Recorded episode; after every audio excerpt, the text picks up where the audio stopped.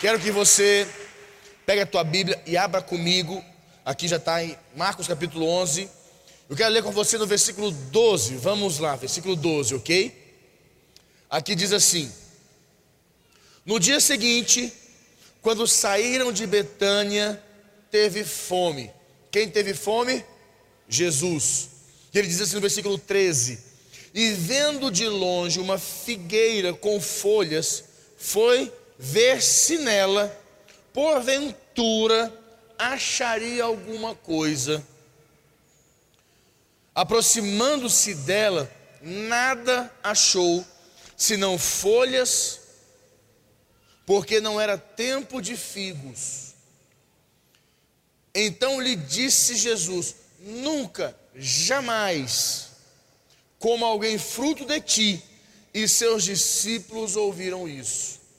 Para aí. Deixa eu começar com você tentando trazer um entendimento muito importante para a sua vida.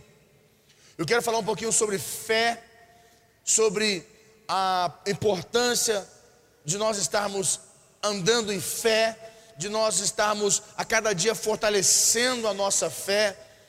É, eu creio que ah, não posso tentar, eu não posso te explicar o que é, como é que é a fé. É uma coisa complexa, mas eu posso dizer para você que eu posso tentar trazer para você um entendimento que você pode ter uma fé mais forte, fortalecida, e existem algumas ferramentas que liberam a nossa fé. Uma coisa importante que está aqui. Quando Jesus foi ter com essa figueira, naquela época, como está dizendo aqui, não era época de figos, não tinha figos, não tinha como ter figos, porque não era época de figos, não tinha possibilidade de ter figos na, na, na figueira, mas por que, que Jesus foi até ela? Como diz aqui, Jesus, aqui diz que vendo de longe uma figueira com folhas, ele olhou para aquela para uma figueira e tinha folhas naquela figueira, logo ele entendeu, aquela figueira tem fruto, aquela figueira deve ter com certeza figos para nós comermos. Eu estou com fome. E ao entendimento humano, ele olhou para aquilo, porque perto daquelas figueiras existiam outras. Não tinha só uma figueira, existia aquela e outras figueiras. Só que a única que ele enxergou foi essa com as folhas, porque ela se destacava diante das outras. Ela tinha essas fol essa folhagem que dava a ela expressão, visibilidade.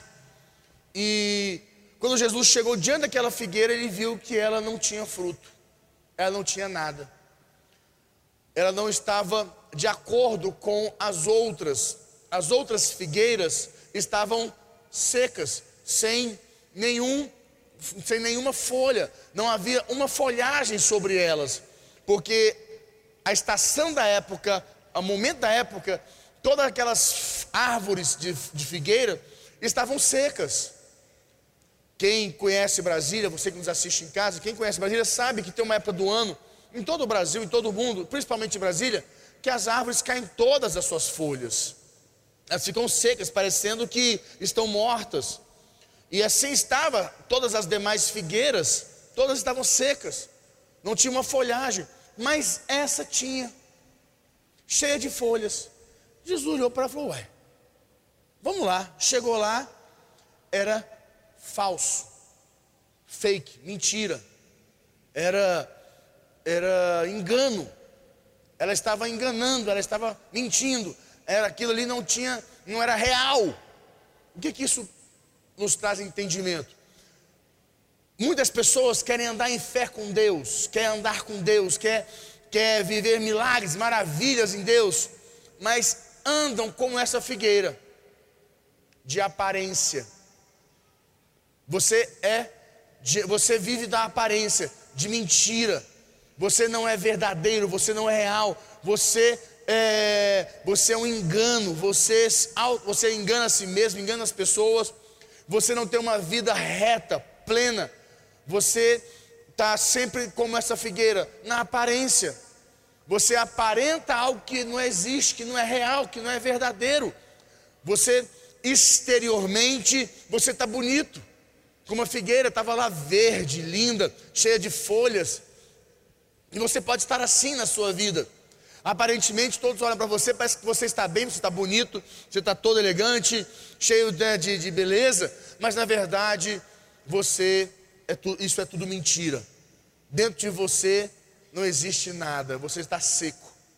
É o que aconteceu com essa figueira, ela não tinha nada dentro dela. Nada, nada, nada, ela estava completamente seca. E Jesus deu uma direção para aquela árvore.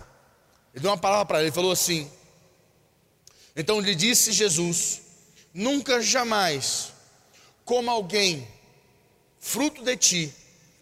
E seus discípulos ouviram isso. Vamos para frente. Vem comigo aqui no versículo 20.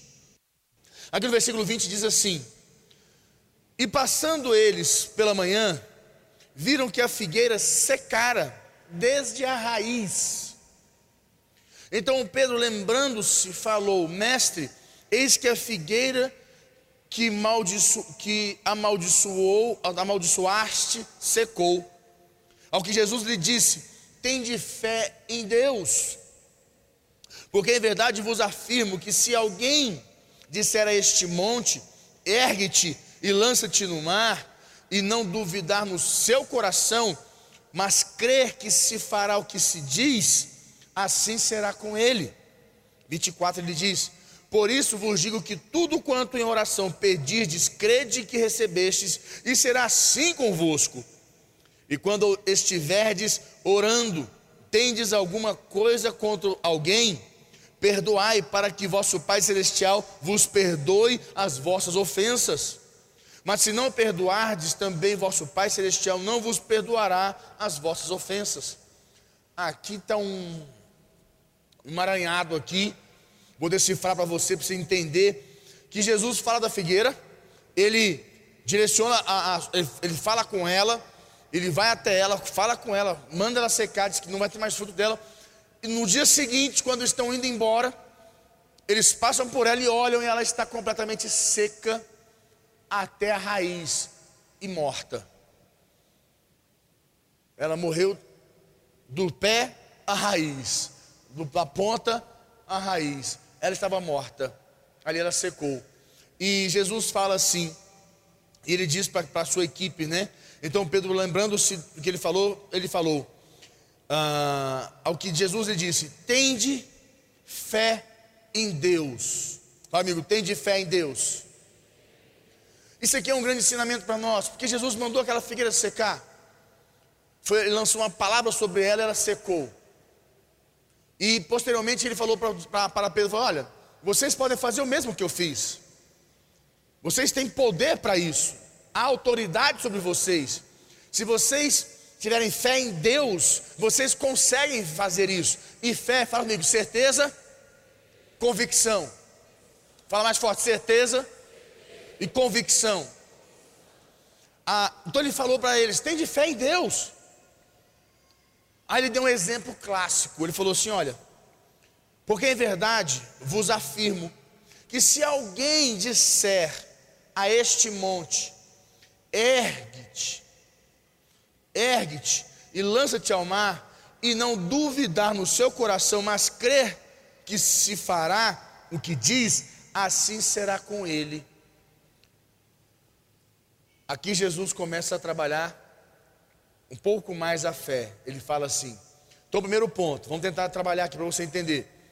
Se você mantiver uma vida falsa diante de Deus, uma vida dúbia, de engano, como se diz na internet, fake, se você não é verdadeiro, se você é uma aparência, você vive dessa aparência, você não é verdadeiro. E não adianta falar para mim assim, não, mas quando eu chego diante de Deus, quando eu me aproximo a Deus, ali diante do Senhor, eu, eu, eu abro meu coração, eu falo com Deus, eu sou extremamente verdadeiro. Escute, existem uma maneira de nós demonstrarmos que nós somos verdadeiros, sinceros. Não é somente diante do altar, mas se você é casado é com teu cônjuge, você tem filho é com teus filhos, com a tua casa. Nós não podemos viver uma aparência na nossa casa. Nós não podemos viver uma aparência no nosso trabalho. Nós não podemos viver uma aparência no nosso discipulado, com a nossa equipe. Nós não podemos viver uma aparência aonde nós estivermos. Nós temos que ser sinceros, verdadeiros, claros. A aparência que transmite de nós é a que Jesus transformou nas nossas vidas. Essa é que tem que aparecer. Mas muitas pessoas elas vivem essa aparência falsa. E quando se aproximam de Deus, querem que Deus, querem, querem que Deus mova algumas coisas, que Deus faça milagres, que Deus faça as coisas sobrenaturais mas não dão ao mundo espiritual mecanismos. Porque enquanto você age de maneira falsa, enganosa, de aparência, o diabo pode reter, essa força maligna retém a tua bênção, retém o que é teu, porque ele tem autoridade sobre a tua vida. E Jesus entra no momento e fala assim: agora pega o seguinte, se você tem de fé em Deus, você tem poder, você pode mandar aquele monte erga-te e lança-te ao mar. E quando eu, eu ministrava e buscava em Deus direção, eu compreendi que Jesus falava ao meu coração, o Espírito Santo falou claramente ao meu coração que muitos de nós temos montes nas nossas vidas que nós precisamos mover esses montes. Nós temos que ter fé e autoridade para mover esse monte. E eu não sei qual é o seu monte, cada um tem o seu monte, eu tenho o meu monte, que eu preciso de elevar o nível da minha fé, da minha autoridade, como ele diz, sem duvidar no meu coração. Eu preciso elevar esse monte da minha vida, como você deve ter o seu, se é no teu casamento, se é algo que você precisa mover, esse monte pode ser na tua própria fé, entendeu? É um monte, uma barreira que está impedindo você. O seu monte pode ser a tua vida financeira que tem um monte te impedindo de alcançar o que é teu, um monte que está embarreirando você, ah, um monte quer dizer uma limitação, um monte quer dizer uma barreira, uma, uma, uma imposição, algo que não te deixa tra, tra, atravessar, ir adiante, prosseguir. Você sempre que você chega, você está vivendo, como se diz, a bênção do quase, sabe a bênção do quase? Quase que foi. Nossa, quase. Você vive na bênção do quase. Você nunca vive a bênção, você vive a maldição do quase. Você está quase assim, não, quase. Não, mas por pouco. Você vive no pouco, na, na, no quase. Está amarrado, repreendido. O que Deus tem para você é seu, mas você precisa ter fé para mover esse monte que está sendo como uma barreira, uma limitação, uma muralha que está te impedindo de avançar, de tomar posse do que é teu.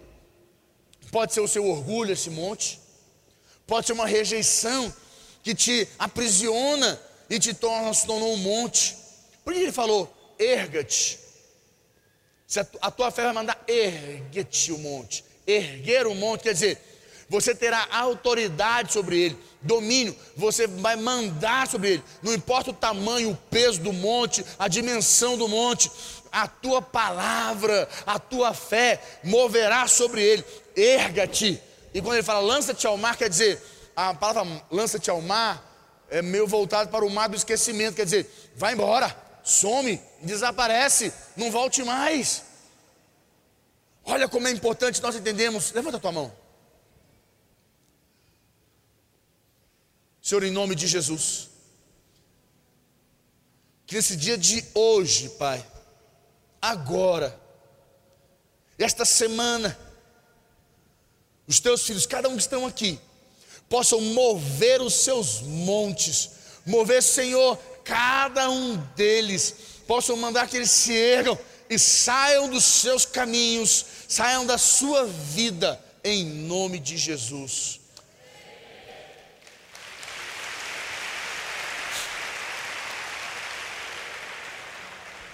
Então Jesus diz: a tua fé vai mandar erguer o monte essa dificuldade, essa barreira, essa imposição, essa condição, levanta quer dizer, domina sobre ele, levanta ele e lança fora. E segue adiante. Prossiga para o que é teu, para a tua bênção, para o teu resultado, para a tua conquista. Aí ele fala assim. Aí ele fala aqui uma coisa interessante. E não duvidar. Fala, amigo, e não duvidar. Diga mais forte, não duvidar. Diga mais forte, e não duvidar em meu coração. Ele fala, e não duvidar em seu coração. Quando ele fala não duvidar em seu coração, A palavra coração aqui é a mesma palavra para alma. A Bíblia, em alguns momentos, a palavra coração quer dizer alma. E alguns momentos ele usa a palavra coração para alma, porque na tradução tem-se um entendimento melhor. Não duvidar em seu coração, mas é não duvidar na sua alma, que são os seus pensamentos, suas vontades, certo? Seus desejos, suas, suas, suas a, a, a, determinações e no seu coração, que é as suas emoções. Não duvide nesses três campos. Não permita que esses três campos mudem, sejam é, corrompidos. Há uma intervenção neles. Alguma coisa possa penetrar sobre eles, nos teus pensamentos, tuas emoções, tuas vontades, e tire você do caminho, tire você de crer, de acreditar que é possível. Ele fala, não, não deixe nada duvide, não duvide, não tenha dúvida no teu coração, na tua alma. Porque nós somos pessoas que, é, aonde nós estamos, aonde nós vamos chegar, existe um limbo, esse limbo aqui, esse, esse, esse buraco, esse espaço. E aqui tem um monte. A tua fé tira o monte, arranca esse monte fora, para que você possa seguir adiante. Que o monte é uma imposição, uma barreira. Você tira o monte. Mas até você chegar lá, alcançar esse tempo de espaço, porque você pensa assim, então está decidido hoje, recebi a palavra, hoje à noite ainda vou viver o melhor de Deus para meu casamento. Nossa, glória a Deus, aleluia. É isso aí. Amanhã vai estar tá tudo resolvido na minha conta corrente, na empresa, nos negócios. E não é assim. Aqui está dizendo que você vai receber fé, autoridade, para tirar um monte e você seguir adiante até alcançar o seu resultado, o seu milagre, a sua bênção, a sua conquista. Você vai lá. Só que no meio desse caminho, o diabo trabalha, colocando dúvida no nosso coração. Porque começa a ter aquela. fica meio distante. Você ter uma ideia. Quantos anos Davi esperou para tomar posse do reino de Israel? Quanto tempo? Quanto tempo Davi ficou esperando? Treze anos. Davi foi ungido aos 17 e só tomou posse aos 30. Ficou 13 anos, isso se escondendo em caverna, fugindo de Saul. 13 anos, esperando, com a unção de rei. Samuel já tinha ungido ele, porém ficou esperando. Quantos anos Abraão esperou um filho? Quantos anos? A Bíblia diz que já na sua velhice, Deus falou com ele, com Sara, que teria um filho, e falou assim: ah, na nossa velhice, como? É o filho da promessa, você vai tê-lo. Então, são questões que, entre aonde você está até o dia que você vai alcançar o que Deus tem para você, a promessa de Deus, a tua fé não pode ficar numa frequência de dúvida, de insegurança. Você não pode permitir que seja corroída, que alguma coisa interfira, que são os seus pensamentos, suas vontades, suas emoções. Não podem se corromper, corroer com situações, com circunstâncias. Tem que ficar firme, prevalecer. Fica firme, porque quando você ao chegar lá, ao chegar lá, esse dia vai acontecer. Esse dia pode ser hoje. Quanto tempo? Quanto tempo José esperou? Quanto tempo José esperou, igreja? Quanto tempo José ficou esperando? Entre o dia que ele foi vendido pelos seus irmãos, vendido, ao dia que ele se tornou governador do Egito. Quanto tempo ele demorou? Quanta porrada ele tomou? Quanto sofrimento ele teve? Quantos momentos oportunos, quantas situações, circunstâncias propícias que davam ali a ele a condição de falar assim: Senhor, tu me abandonou. Desisto, não aguento mais, não suporto mais, não dou conta. Quantos momentos ele teve para poder reclamar, murmurar? Como dizia os amigos de Jó, amaldiçoa Deus, amaldiçoa Deus e morre. Jó amaldiçoa Deus e morre. Consegue entender que esse tempo, essa espera entre onde você está, porque as pessoas querem assim, não, então eu tô, o meu monte hoje é o meu casamento, meu monte é minhas finanças. Espera aí. Deus vai te dar força para você mover esse monte.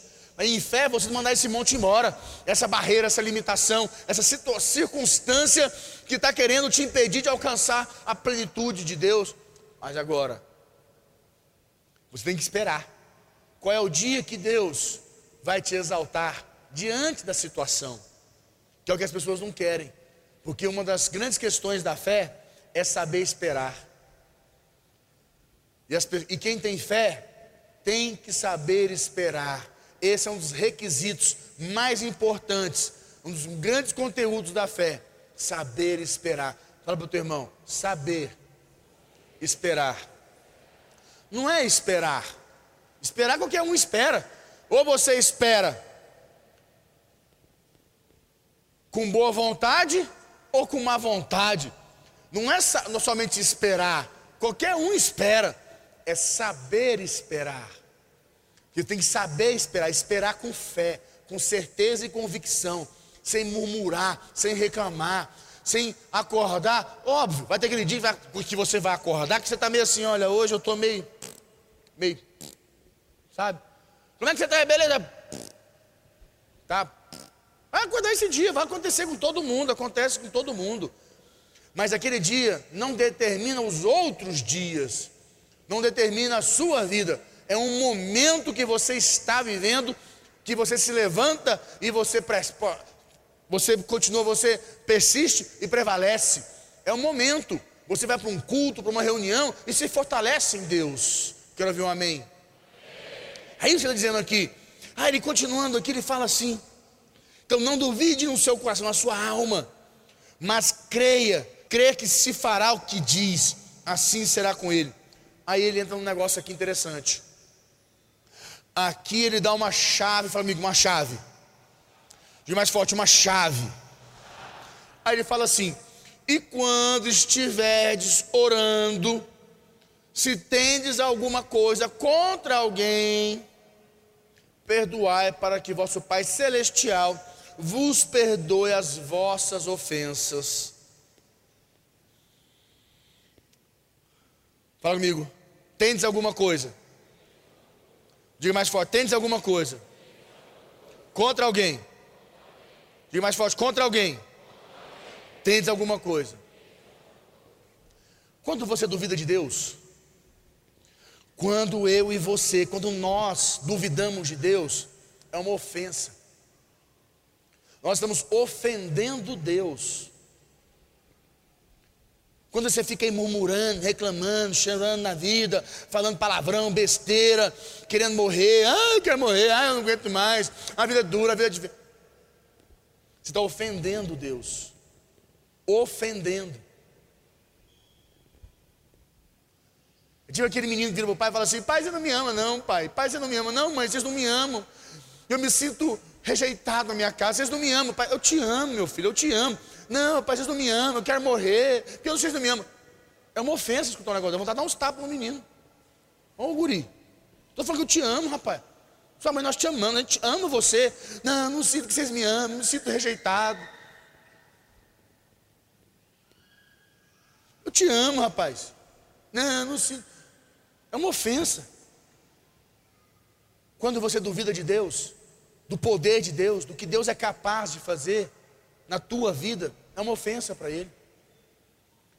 E quando, enquanto você está debaixo da ofensa, que você duvidou, fala comigo, céu fechou. Fala comigo, céu bloqueado. céu está bloqueado na sua vida, meu irmão. E, e Deus dá, dá a dica, que Jesus dá a dica. Peça, per, per, se eu, existe alguém que você vai diante de Deus, Deus, me perdoa, pequei contra ti, Senhor. Me perdoa, pequei, falhei contra ti, Senhor. Deus nos perdoa. Mas se existe alguém, alguma coisa, algo que te magoou, que te machucou, se existe alguma situação, se existe algo, alguém que você precisa perdoar, perdoe, pois senão o céu está fechado. Aí você está aqui no altar, clamando, buscando, já tentou de tudo, mas aquela situaçãozinha, aquela circunstânciazinha desse tamanhozinho, que você fica segurando ela, retendo ela, o diabo está te aplaudindo, fazendo assim: é isso aí, segura mesmo, porque é nessa daí que eu estou te vencendo, e estou te derrubando, e tomando o que é teu, e te impedindo de avançar. É isso aí, segura, não perdoa não, não libera não, não, não, faz isso não. Ele te machucou, te magoou. Não, essa circunstância, você não pode esquecer ela, você não pode deixar ela para trás, nunca deixe isso para trás, que ela fique gravada na sua memória. Isso, parabéns, que o diabo está retendo o que é teu, ele tem autoridade na tua vida. Bloqueia o céu, Deus libera a bênção, o diabo fala assim: pode pegar na minha mão aqui, vai, isso, põe aqui. O que é dele é guardado comigo, porque ele não pode tomar posse. Consegue entender? Consegue compreender que você precisa aprender a perdoar? Por isso que Deus diz que perdão, liberar perdão, não é uma, uma, não é, não é uma opção, é um mandamento, é uma direção de Deus, porque o perdão libera os céus, libera a tua fé para alcançar os seus resultados. Você tem tudo, autoridade, que um monte faça, que isso aconteça mas você não está tendo o céu liberado. E ele fala: e quando estiveres orando, se alguma coisa, se tendes alguma coisa contra alguém, perdoai, para que vosso Pai Celestial vos perdoe as vossas ofensas. Mas se não perdoardes, também vosso Pai Celestial não vos perdoará as vossas ofensas. O que eu quero, concluindo com você, eu quero liberar sua fé. Eu quero que a sua fé gere os resultados que você tanto tem almejado na vida. Eu não tenho dúvidas que você tem fé. Você está aqui. Só está aqui porque tem fé. Que crê, que acredita em Deus. Quando ele diz, tendes fé em Deus. Nós temos fé em Deus. Você tem fé em Deus. Mas nós temos que estar liberados diante de Deus, para que as bênçãos possam vir sobre nós. Nós podemos ter nada que possa segurar o que é nosso. Nenhum monte, Ele nos deu autoridade sobre o monte, e muito menos questões do passado, da vida, que possam nos impedir de avançar. O que Deus tem para nós é muito maior, muito melhor. Para você, então, não posso falar, só posso dizer que Deus tem algo para surpreender você. Ainda este ano, Ele vai te surpreender. Ainda este ano, você vai viver coisas que você não viveu. Ainda este ano, você vai tomar posse de bênçãos no seu casamento, na tua vida profissional, você vai tomar posse ainda este ano na tua vida de questões que você não sonhava e nem imaginaria que poderia viver esse ano. Você vai viver em nome de Jesus.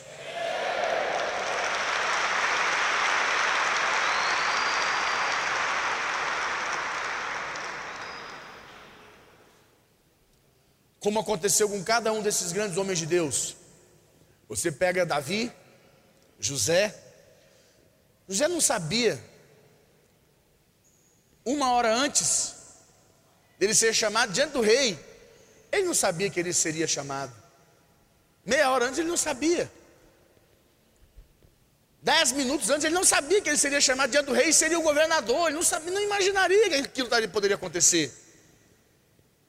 Ele sabia que um dia, na hora certa, Deus ia mover. E ele estava pronto. Não tinha nele nada que o impedisse. O diabo não tinha uma fagulha, o diabo não tinha uma autoridade, um nada que pudesse impedi-lo.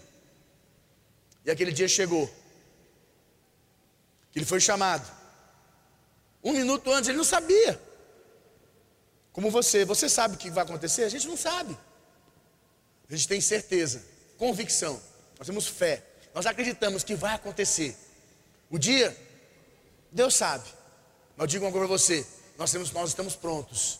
E eu creio, vai começar essa semana, ainda este ano, em nome de Jesus.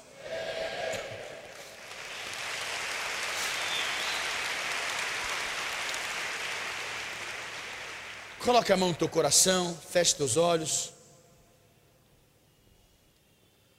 Senhor nosso Deus, nos colocamos diante de Ti, Senhor.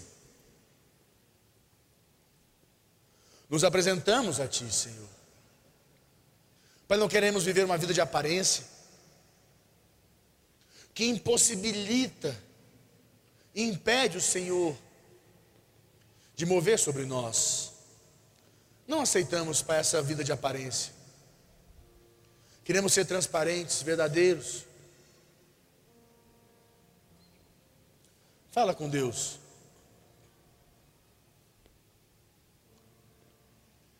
Senhor, nós nos colocamos diante de Ti.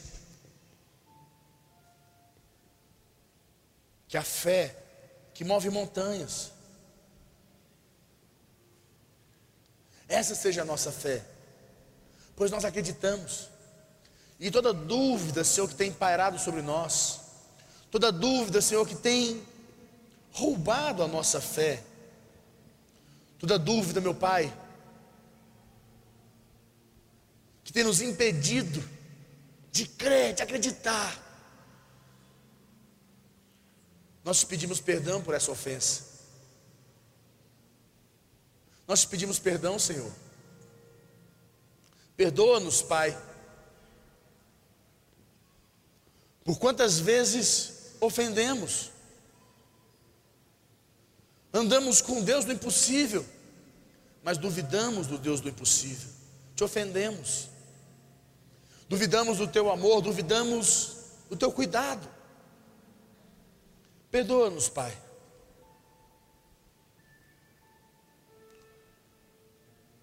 E nós declaramos em nome de Jesus que todos esses montes estão diante de nós, como uma barreira, como uma limitação, um impedimento, que ele se erga e vá embora. Em nome de Jesus. Se você tiver que perdoar alguém, meu irmão, a hora é agora. Se você tem que perdoar alguém, alguma situação, se é tua família, teu pai, se é alguém que você precisa perdoar, liberar perdão, se é uma situação no teu trabalho, alguma coisa na tua vida, ou a você mesmo que errou, falhou algum dia, ou perdoar a Deus, a hora é agora. Perdoe, perdoe Deus, pois não te respondeu naquele dia como você queria. Você ficou magoado, magoado. Fala com Deus. Libera a tua vida. Libere a tua fé. Libere os céus sobre a tua vida.